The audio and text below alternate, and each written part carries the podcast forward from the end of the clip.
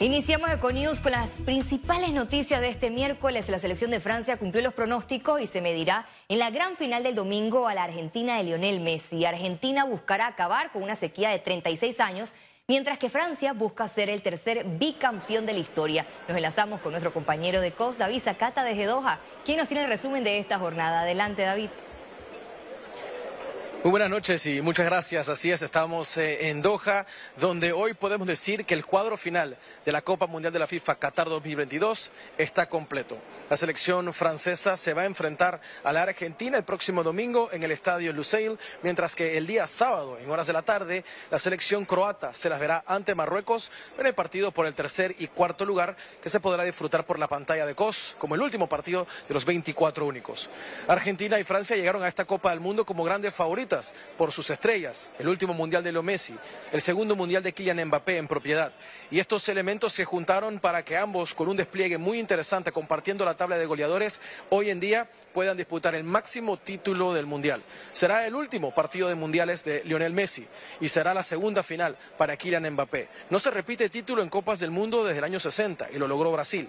En otras ocasiones, selecciones sí han logrado repetir presencia en finales de Copa del Mundo, pero sin ganarla, como sucedió con Argentina en los años 90. Para hablar un poco más de lo que ocurrió el día de hoy, escuchamos al compañero amigo Álvaro Martínez Duralhueso.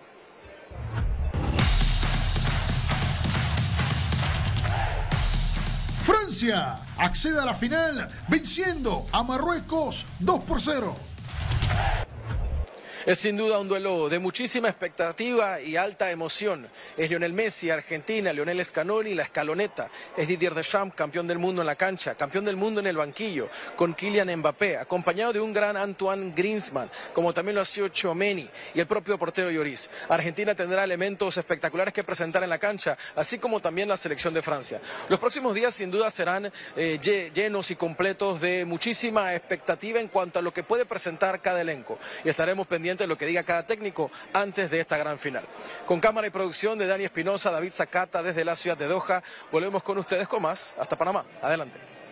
Gracias David por tu amplio reporte desde el Mundial de Qatar. La Copa del Mundo llegó a su punto más alto con la clasificación de Argentina. Las portadas de medios reseñaron la victoria del albiceleste. Leo Scaloni, su seleccionador, reaccionó a la rueda de prensa a este logro. Agradecerle, eh, lógicamente. Lionel Scaloni, entrenador de Argentina, habló del privilegio que siente de poder entrenar a este equipo. Es muy difícil. Yo creo que estoy en el, en el lugar soñado para cualquier argentino. Y, y todos actuarían de la manera que, que, que actúo yo. Nosotros, cuando jugás para tu selección y representás a tu país, es imposible no, no hacer lo que hacen estos chicos, es emocionante y después se puede ganar, se puede perder, pero, la verdad que es emocionante y lo de la gente también, al final va todo de la mano. Leo Messi se convierte en el máximo goleador de Argentina en Copas del Mundo con su tanto de penal ante Croacia.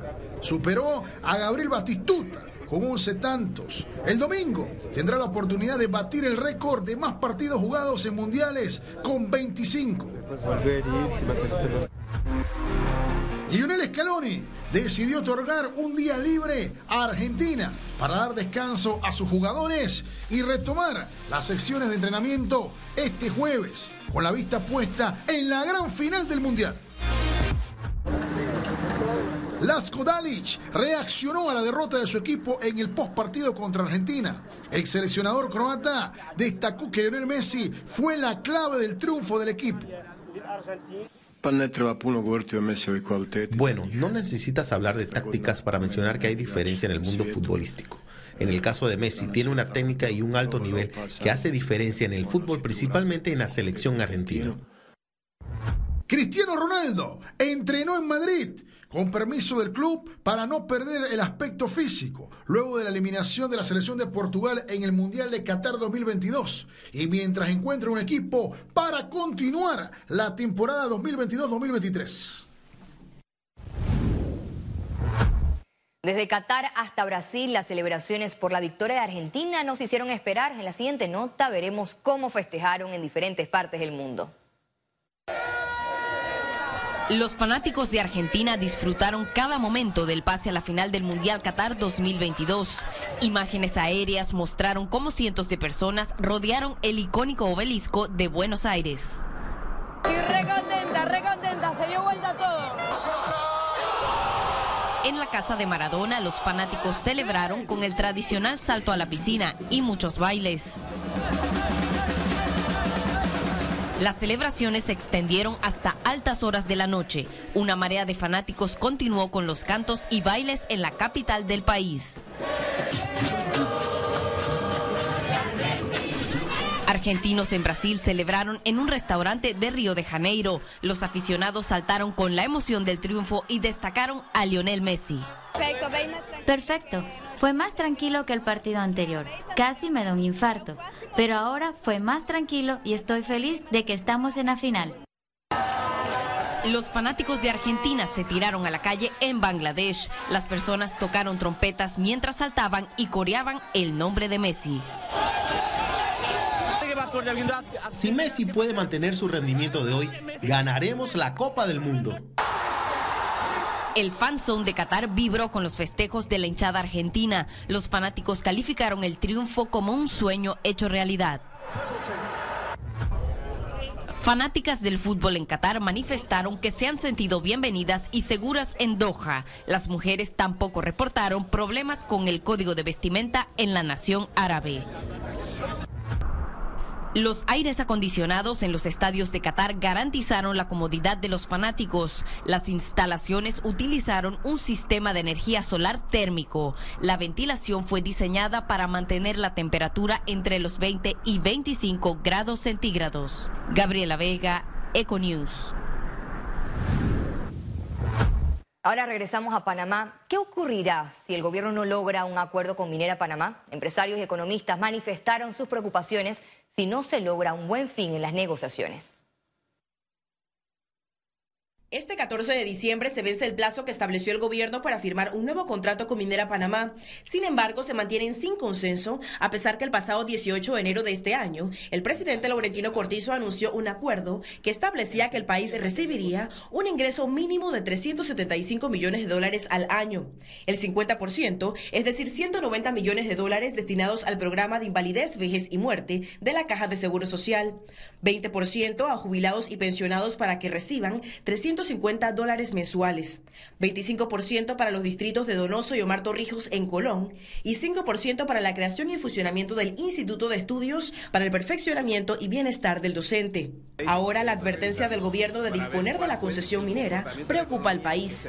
Toda la economía de, de Coclé, de Colón y de Panamá ha sido impactada con la minera. Entonces, eh, estamos siendo ciegos en el momento de no ver es cuál ha sido el impacto de la minera en este momento y estamos hablando de cancelar el contrato y ver qué va a pasar mañana. Entonces, esas no son las cosas que traen a perspectivas económicas positivas al país. Necesitamos tener un contrato. Una vez pues la Corte Suprema declaró eh, ilegal el contrato que existía anteriormente, necesitamos contar con un instrumento legal que establezca claramente cuáles son los beneficios que va a recibir el país, cómo va a manejarse la producción de, y la extracción de cobre dentro de, la mina de Indonoso. El tema de medidas alternas y lo que se entiende por esto es una expropiación, creo que se estaría mandando un mensaje nefasto y catastrófico a la faz del país e internacionalmente en donde vamos a perder la confianza que se ha generado en Panamá como un país para invertir. En 2021 la minería aportó más del 3.5% al Producto Interno Bruto de Panamá. Hay un sentir ahora mismo de improvisación que nos está afectando como país, está creando zozobra en 40 mil hogares. Hay 40 mil hogares que hoy panameños no saben qué va a pasar con su sustento, tanto empleos directos como indirectos. Entonces esa irresponsabilidad que raya también pues un poquito en negligencia hacia los recursos del país y su buena administración nos pone mal ante los ojos de nuevo de la comunidad internacional. Otro tema en la palestra es el de convertir la empresa en mixta y luego 100% estatal. Yo lo que planteo es que al principio el 49% de las acciones sean de la empresa eh, First Quantum, el 49% del Estado y el 2% de los trabajadores. Y que en un periodo específico pase a ser propiedad del Estado el 100%. Esa es una política estratégica, que aprendamos a hacer minería porque no lo sabemos, garantizar que se mitigue al máximo Yo creo que el Estado ha demostrado, no en esta administración, en todas las administraciones, que es un mal administrador. Yo creo que ese es un rol de la empresa privada y el Estado está para facilitar. Consideran que el cuello de botella en la negociación puede ser que el gobierno busque establecer un mínimo de ingresos a recibir anualmente, pero a la empresa le preocupa la variación del precio de la libra del cobre que se pueda registrar. Ciara Morris, Econews.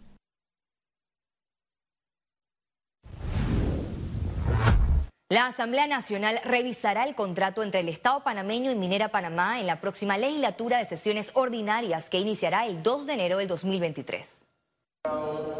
El presidente del órgano legislativo, Cristiano Adames, manifestó que los diputados para la aprobación tomarán en cuenta las ganancias, dividendos y aportaciones, pero advirtió que el voto favorable dependerá que no se cometan los mismos errores del pasado. Que no sea igual al que pretendió pasar el presidente Juan Carlos Varela, que era prácticamente la copia del que aquí se suscribió a finales de los años 90 y que no respondía a título de las regalías y de otras consideraciones de tipo económico y sociales a ningún planteamiento de desarrollo ni disminución de ninguna desigualdad, ni en el área de la concesión y menos en otras áreas del país. En última instancia, el Pleno someterá los acuerdos al escrutinio de los diputados. Este contrato debe ser presentado por el órgano ejecutivo, en este caso el presidente de la República o el vicepresidente de la República o el ministro de Comercio, presentado al primer órgano del Estado ante el Pleno y de allí es seleccionado hacia la comisión que le compete eh, la, revisión de dicho contrato.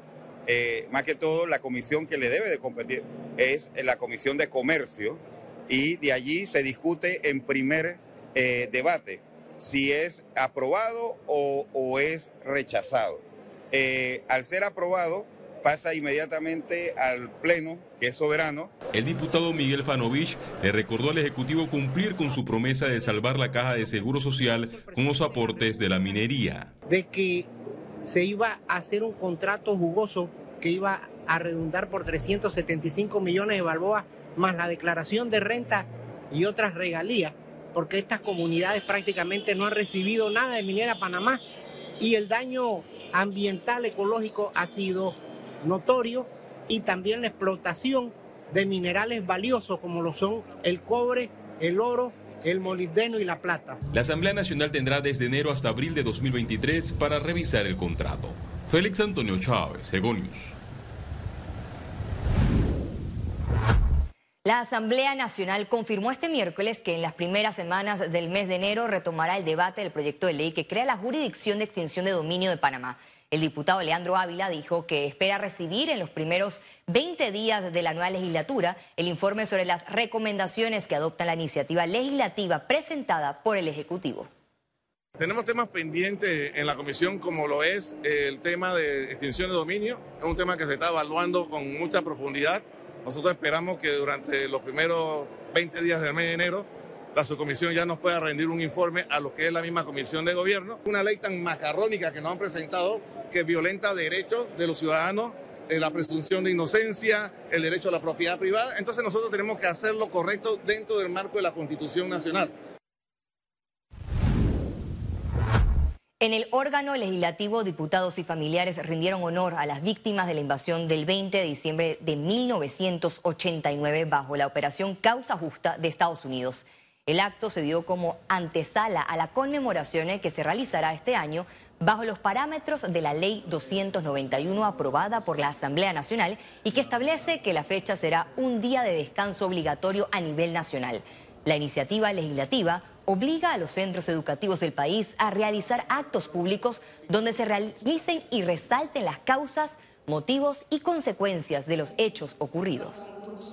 El país ha cobrado eh, en un sentido que creo yo mayoritario, conciencia de lo que pasó el 20 de diciembre y el significado que, que representó esa invasión, esa operación militar eh, despiadada y ahora pues tenemos un día de duelo nacional para que esto quede en la memoria histórica del país y se haga justicia a quienes perdieron su vida.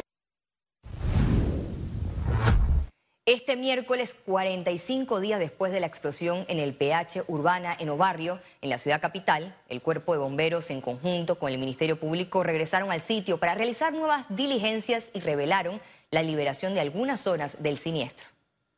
Se entregó los pisos 11, 12 eh, y 14 a la administración y a la constructora para que hagan sus evaluaciones. Por la magnitud de los daños, por la magnitud de la explosión, este, eh, estamos tomando todo en cuenta, todas las experticias dentro de lo que se, dio en el lugar, eh, las evaluaciones de varios sistemas, no solo del sistema de gas licuado de petróleo, sino de otros sistemas dentro de lo que está en la escena de, de la explosión.